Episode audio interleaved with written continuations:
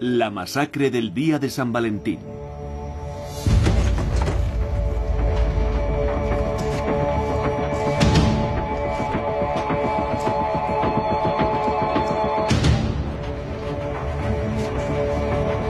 En menos de una década Al Capone ha pasado de ser un contable anónimo a convertirse en el jefe de la mafia de Chicago.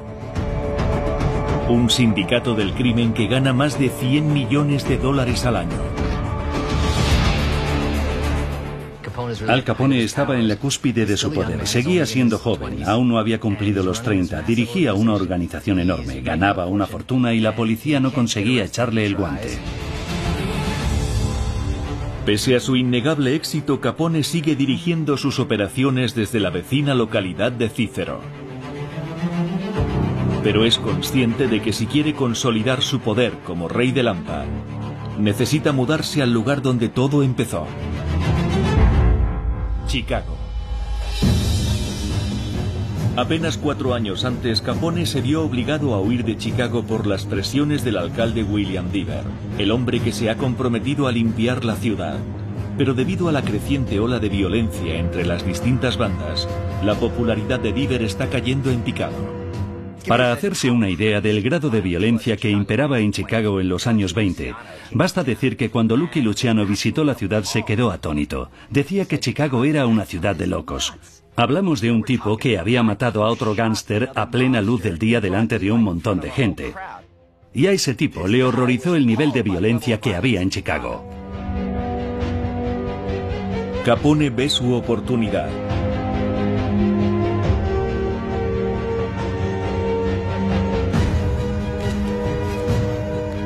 Y se venga de Diver financiando generosamente a su rival, el exalcalde corrupto Big Bill Thompson.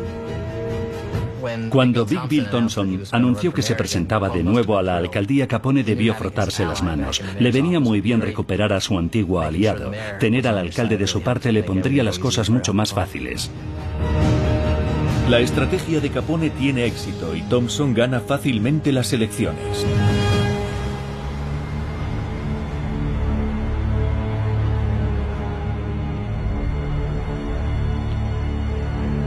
Capone se muda de nuevo a Chicago y alquila dos plantas enteras del mejor hotel de la ciudad, el Lexington, donde suelen alojarse presidentes, dignatarios y celebridades. Para dejar bien claro que él era un mafioso de alta categoría, tras la reelección de Bill Thompson como alcalde, Capone se muda al Hotel Lexington de Chicago. ¿Cómo estáis, chicos? ¿Qué tal la familia? ¿Todo bien? Sí, muy Ah, bien. Qué gran periódico. Y se permite el lujo de invitar a la prensa para enseñar su lugar de trabajo, exponiéndose a los focos de una manera muy poco habitual en los mafiosos.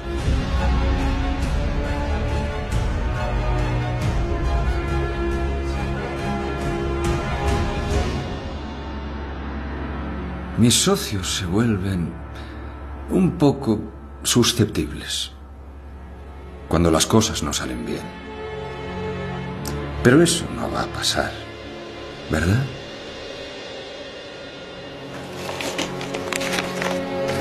Contamos con usted, concejal. Con un negocio próspero y los políticos de Chicago en el bolsillo, Que pase un buen día. Capone delega las operaciones diarias en sus hombres de mayor confianza dentro de la organización. Frank Nitti se ocupa de las finanzas. Paul Rica negocia los tratos y actúa como emisario. Y Tony Accardo opera como su principal matón y guardaespaldas. Capone alcanza un estatus de celebridad reservado a los deportistas y la gente del mundo del espectáculo. Concedía entrevistas a la revista Cosmopolitan y a la prensa rosa de Hollywood. Cuando Babe Ruth y los Yankees visitaron la ciudad, los invitó a su oficina. Disfrutaba de la vida y creía que todo iba sobre ruedas.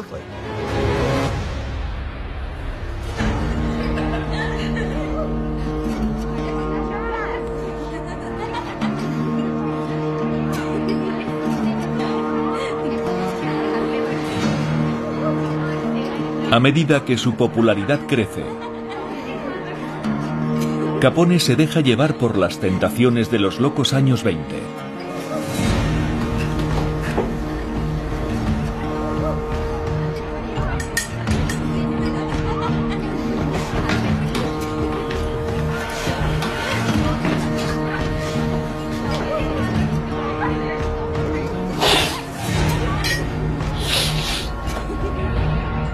Los años 20 fueron una época emocionante, violenta, bastante loca y descontrolada.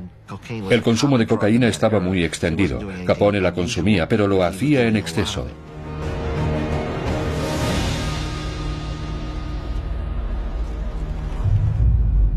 Mientras Capone disfruta de su puesto en la cima de la mafia de Chicago, un hombre trata de encontrar la forma de derrocarle.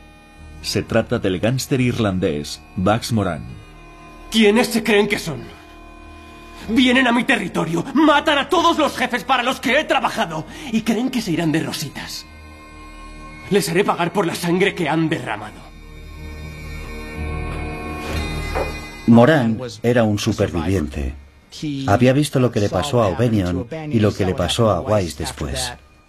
Y a pesar de coexistir con un personaje tan violento y dominante como Al Capone, logró seguir adelante. Buscando vengar las muertes de sus socios, Morán está más decidido que nunca a matar a Capone. Seguramente Morán pensó que no tenía otra alternativa que matar a Capone antes de que Capone lo matara a él. Al Capone no tenía la menor intención de llevarse bien con las demás organizaciones, ya que su objetivo era apoderarse de todo. Morán decide ir también a por los lugartenientes de Capone con la esperanza de debilitar su organización. La sed de venganza es lo que alimenta las guerras. Tú nos matas y nosotros te matamos. Es una demostración de poder, de quién es el más fuerte.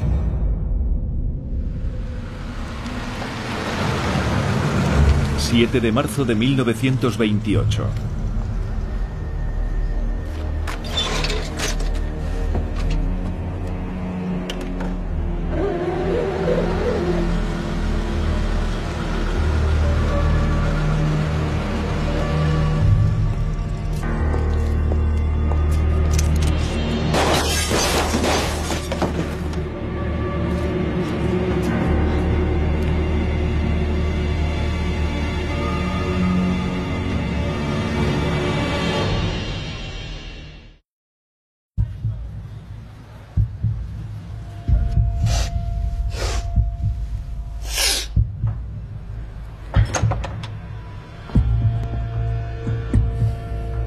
Tenemos que hablar. Puede esperar.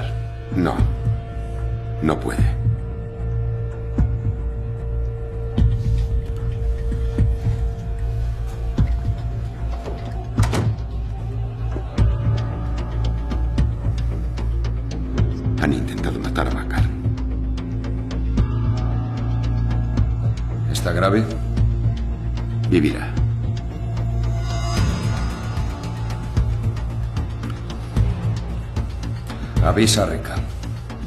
Que vengan todos. De acuerdo.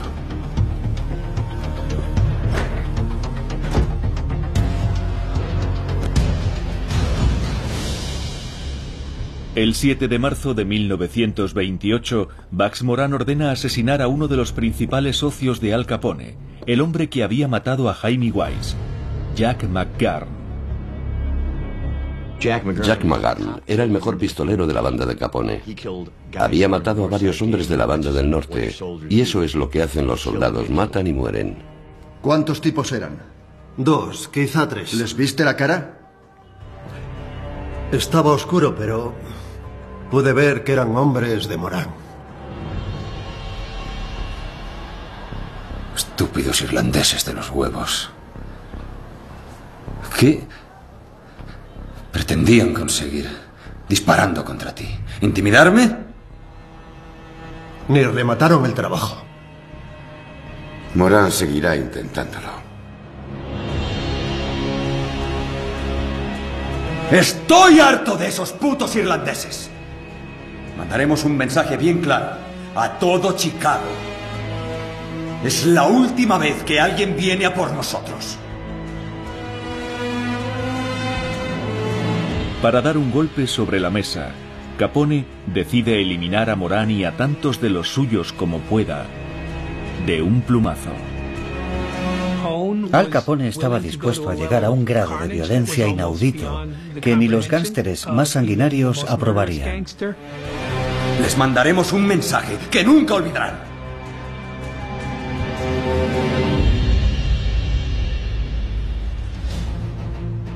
Con la banda de Morán armada hasta los dientes, los hombres de Capone son conscientes de que asesinarlos en plena calle es una misión suicida. No podemos permitirnos fracasar. Lo más inteligente es ganarles en su terreno.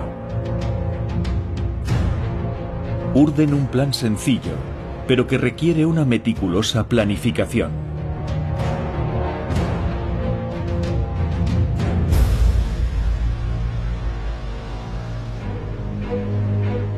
Para asegurarse el éxito de la operación, primero reclutan a John Scalise y Albert Anselmi, dos pistoleros sicilianos. Scalise y Anselmi eran dos asesinos a sueldo. Si necesitaba dar un escarmiento o eliminar a alguien, Capone sabía que podía contar con ellos.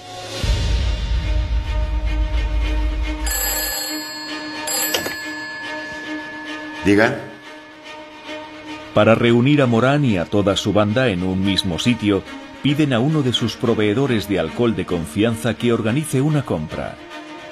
¿Confías en esos tipos? Por supuesto. No se lo habría encargado si no. Después planifican una redada policial falsa para coger a sus víctimas desprevenidas.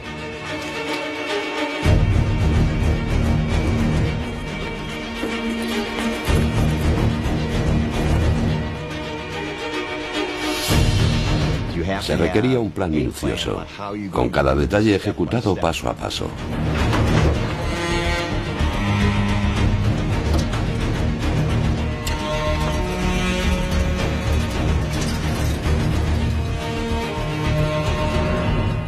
Fue lo más parecido a una operación militar, perfectamente planeada y organizada.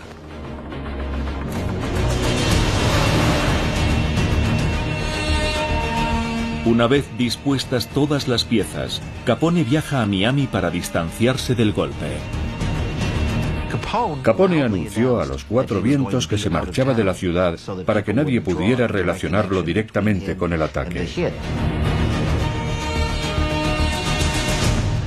Día de San Valentín, 14 de febrero de 1929.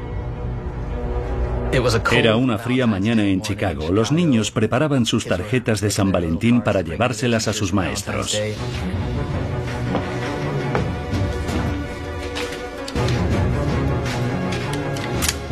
¿Listo? Sí. En marcha.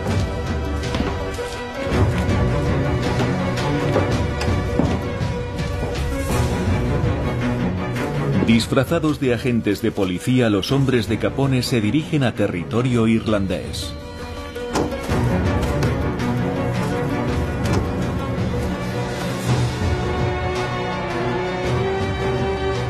La banda de Capone está a punto de llevar a cabo un ataque que cambiará el curso de la historia estadounidense.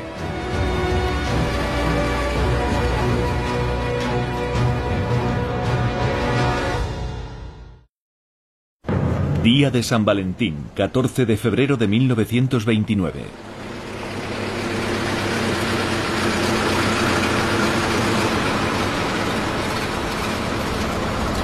Tras semanas de planificación, los hombres de Capone están listos para vengarse del gánster irlandés Bax Moran, disfrazados de policías locales para coger desprevenidos a Moran y a sus hombres.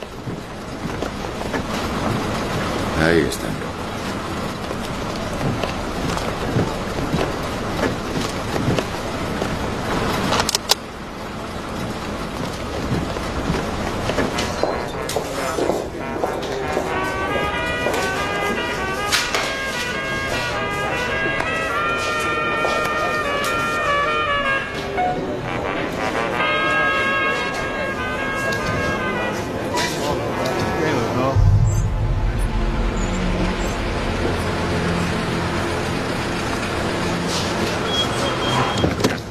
¡Esto es una redada!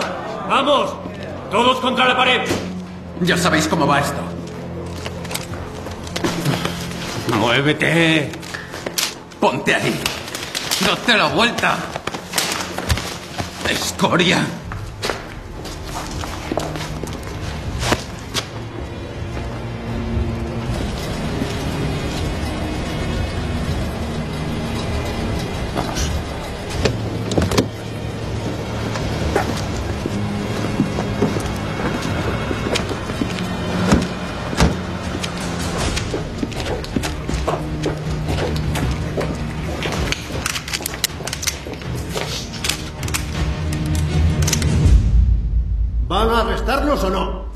Pico.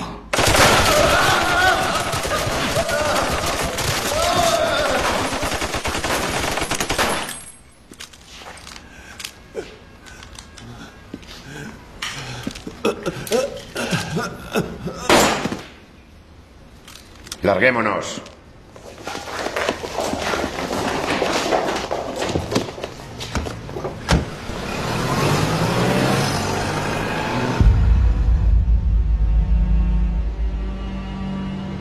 El 14 de febrero de 1929, a las diez y media de la mañana, asesinos a sueldo de Al Capone asesinan a siete esbirros de Morán.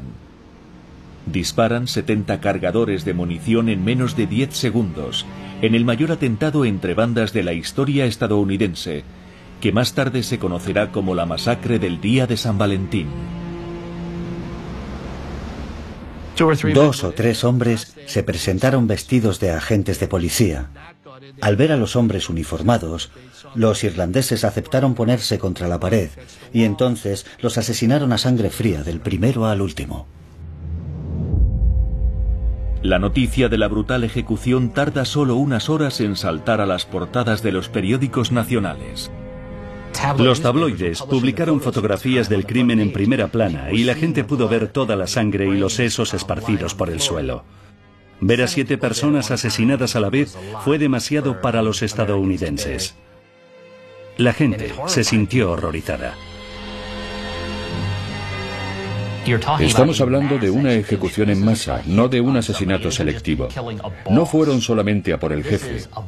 Acribillaron a tiros a siete hombres y para mucha gente aquello había ido demasiado lejos.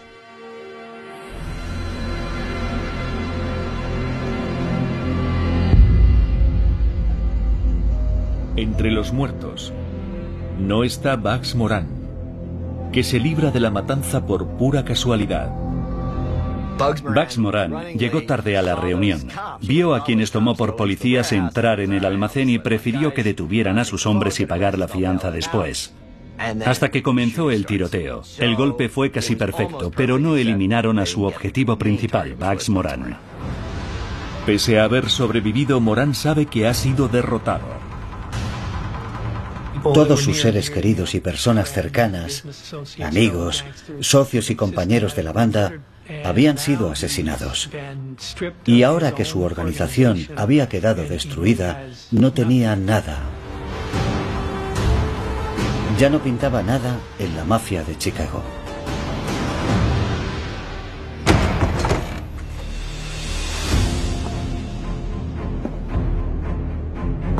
Tan solo un par de semanas después, Capone regresa a Chicago.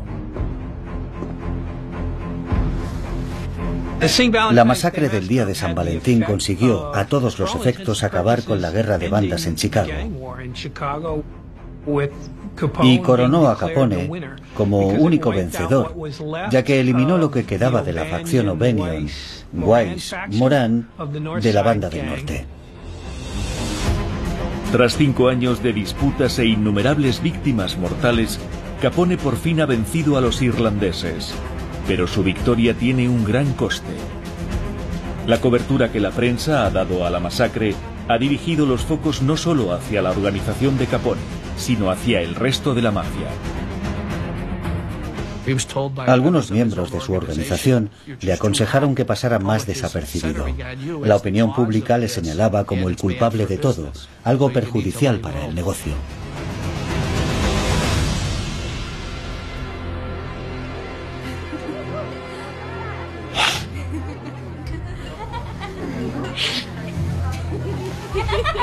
Convencido de que es intocable, Capone hace caso omiso a las advertencias.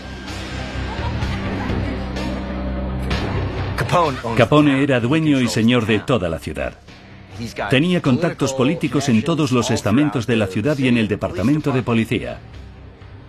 De modo que la idea de que empezase a sentirse intocable no era tan descabellada, porque en realidad lo era.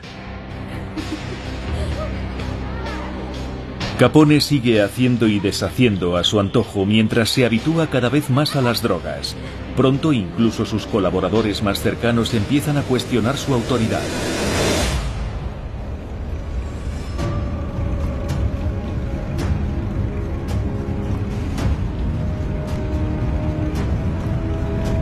Hay un problema con dos de los chicos que mandamos a por la gente de Morán.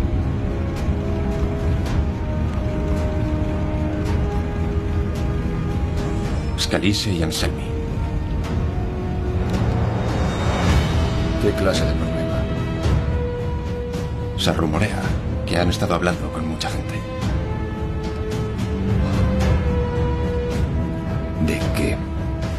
De forzar un cambio de liderazgo.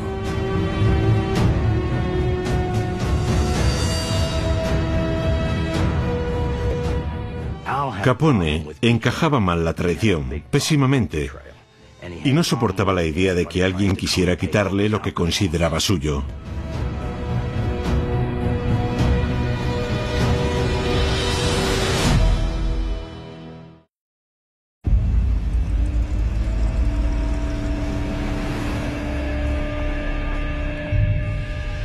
Mientras la egolatría de Capone no deja de crecer, dos de sus pistoleros, Albert Anselmi y John Scalise, conspiran con otros gánsteres para derrocarle.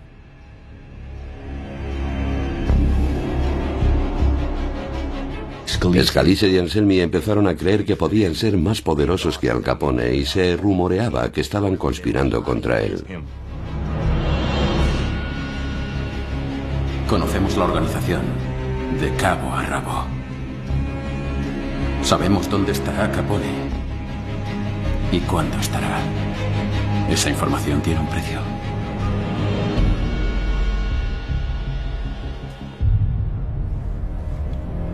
Salute. Salute. Salute. Salute.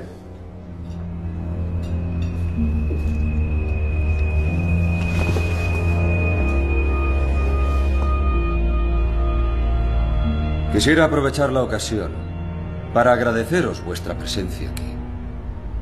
Significa mucho para mí, porque a mis ojos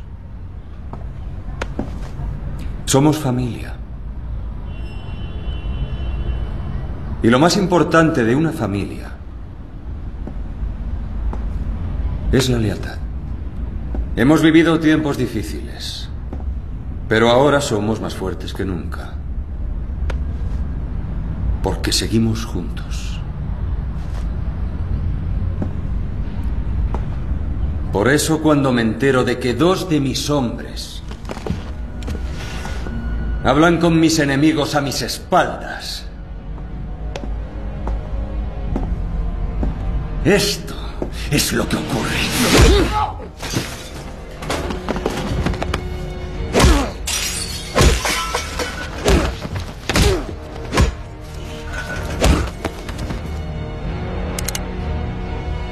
Nada es más importante que la lealtad.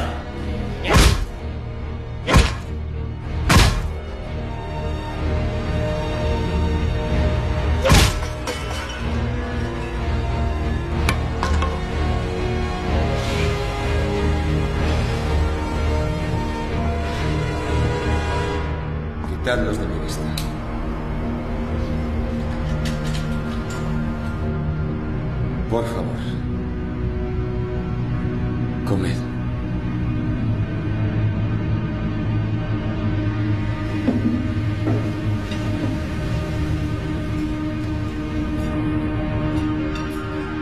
Al Capone solía dejar el trabajo sucio para sus hombres.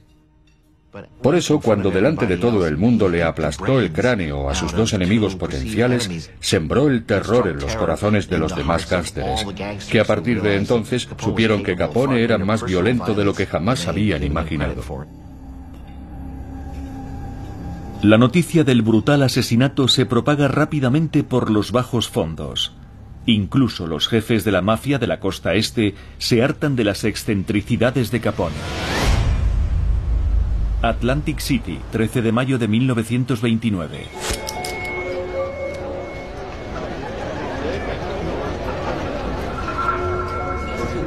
Con el fin de reprenderle, Lucky Luciano, el jefe de la mafia neoyorquina, organiza una reunión secreta en Atlantic City e invita a los jefes de la mafia de todo el país para decidir qué hacer con Al Capone. Muy bien. Vamos a empezar. Tomad asiento.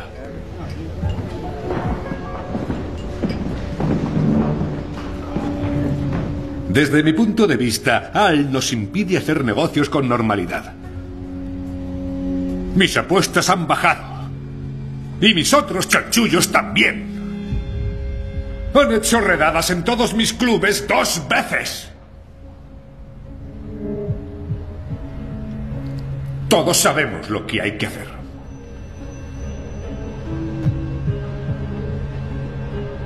Mientras la mayoría de los jefes mafiosos aboga por eliminar a Capone, Luciano tiene otra idea en mente. La masacre del día de San Valentín todavía estaba reciente y la gente seguía escandalizada. Así que Lucky Luciano pensó que si Capone iba a la cárcel por un delito menor, la opinión pública se daría por satisfecha y dejaría de prestar tanta atención a la organización. Prisión de Moyamensin, Filadelfia, 17 de mayo de 1929. Con el resto de la mafia en su contra, Capone sabe que no tiene más remedio que ceder. Temía que pudiera haber represalias en su contra y parece ser que propició voluntariamente su detención en Filadelfia y pasó un año entre rejas, supuestamente por su propia protección.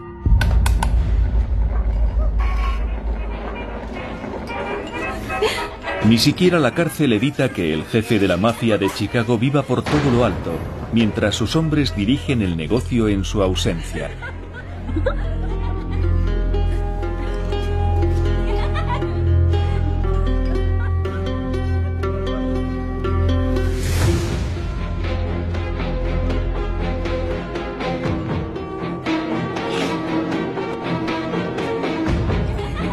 Pero al mismo tiempo que Capone se entrega a su ostentoso estilo de vida en la cárcel, fuera de sus muros el mundo está cambiando. Y el hombre que fue admirado por su influencia y su riqueza está a punto de convertirse en el principal objetivo de la persona más poderosa del país.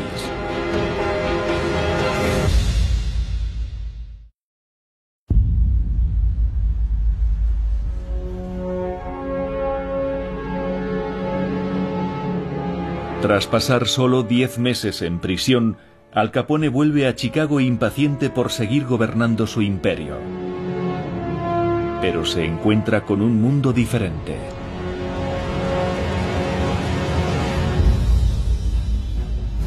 Tras el revuelo público causado por la masacre del día de San Valentín y coincidiendo con el inicio de la Gran Depresión de 1929, el presidente Herbert Hoover le declara la guerra al gángster más célebre de los Estados Unidos.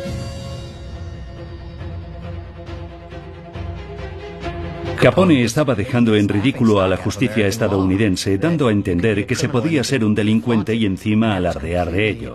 Y Hoover consideraba aquello inaceptable. Por eso ordenó a los miembros de su gabinete que explorasen todas las formas de derrocar a Al Capone. Una de las estrategias empleadas por Hoover será intentar condenar a Capone por infringir la ley seca. Al frente de la operación, coloca a un joven y ambicioso agente que ha salido de la universidad tan solo tres años antes y que se ha distinguido ya como un buen agente encubierto. Su nombre, Elliot Ness. Gracias a un chivatazo que hemos recibido esta mañana, Creemos saber dónde hay tres fábricas de Capone. Trabajaréis por parejas. Quiero turnos de vigilancia toda la semana. Quiero las descripciones y las matrículas de todos los vehículos que entren y salgan. Sí, señor. En marcha. Elliot Ness era distinto de la mayoría de agentes de la ley. Se había graduado en la Universidad de Chicago y era un intelectual. Era más bien elitista, alguien que venía de fuera y se tomaba su trabajo muy en serio.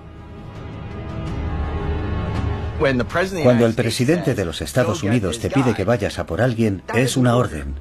Todo el mundo sabía que Capone era el gángster más famoso del mundo, así que el hombre que lograse detenerlo se coronaría profesionalmente.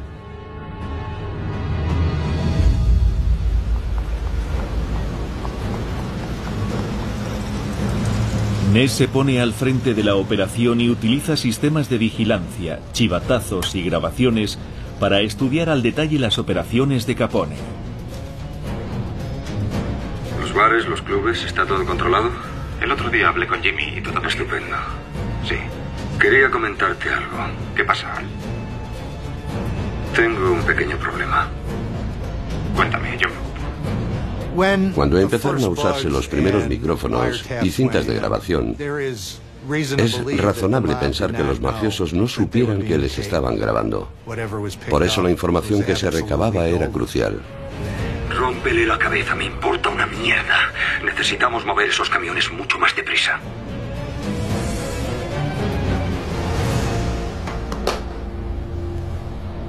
Creo que ya es nuestro, chicos.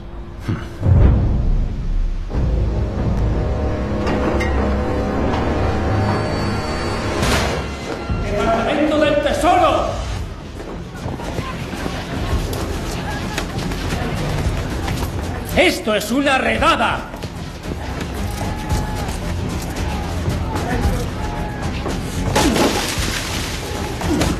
El 13 de julio de 1930, Ness lleva a cabo una redada en una de las fábricas de cerveza de Capone, arrestando a cinco personas y confiscando más de 75.000 litros de cerveza.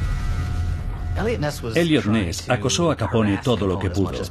Sabía que si conseguía detenerle, enviaría un mensaje de que las leyes debían ser respetadas, incluida la ley seca.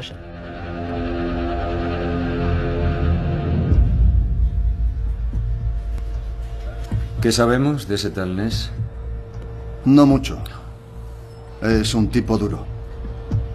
Ese tipo es un problema. ¿Cuál es su precio? No creo que puedas comprarle. Todo el mundo tiene un precio. Me da igual lo que cueste. ¿Entendido?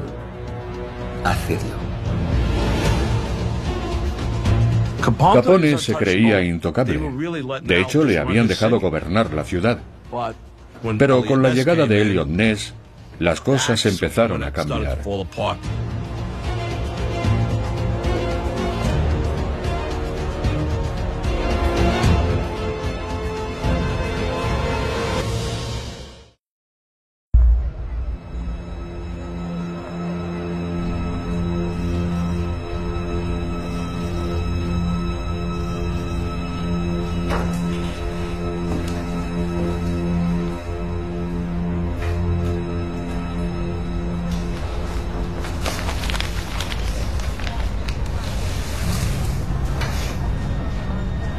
Un donativo.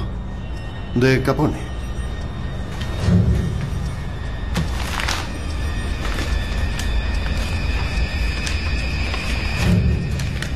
Hay dos mil.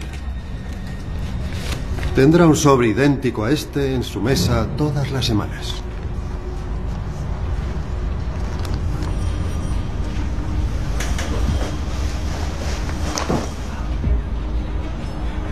Devuélvale este sobre a Capone.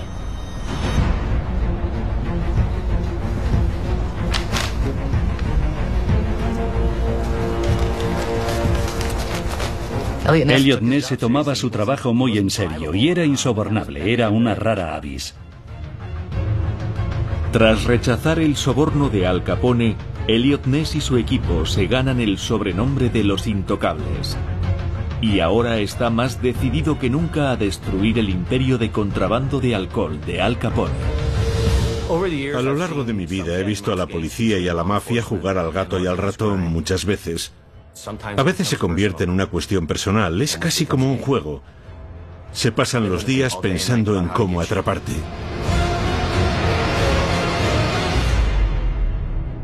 Durante los meses posteriores, el equipo de Ness lleva a cabo redadas en las fábricas de cerveza de Capone y también apunta a sus camiones, destruyendo e incautando más de 700.000 litros de cerveza. Ness logró interrumpir el flujo de ingresos de Capone, complicándole mucho la vida. Sin duda Capone empezó a sentirse acosado.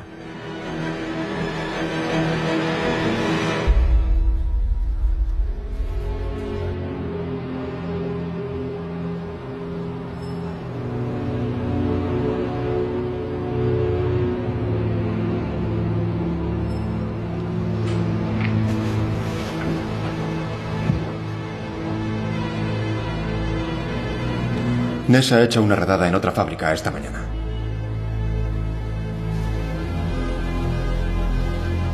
Ya van cinco esta semana. No dejaré que un puto agente del gobierno destruya toda nuestra organización.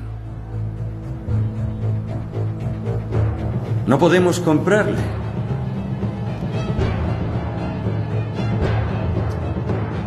Pues habrá que matarle.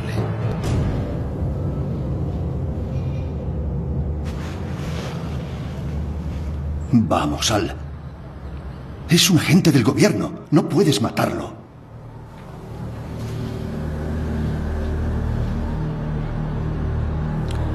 No te atrevas a decirme lo que puedo hacer. Yo dirijo esta ciudad. Ni el alcalde, ni la policía. Yo. Si te digo que mates a alguien, obedeces, sin hacer preguntas. ¿Entendido? Claro, Al. Capone envejecía y su éxito aumentaba. Necesitaba ser más despiadado para poder sobrevivir. Para Al Capone, la incorruptibilidad de Elliot Ness era un problema. Si no se le podía comprar y tampoco se le podía intimidar, la única alternativa que quedaba era matarle. Haremos que parezca un accidente. Hacedlo y punto.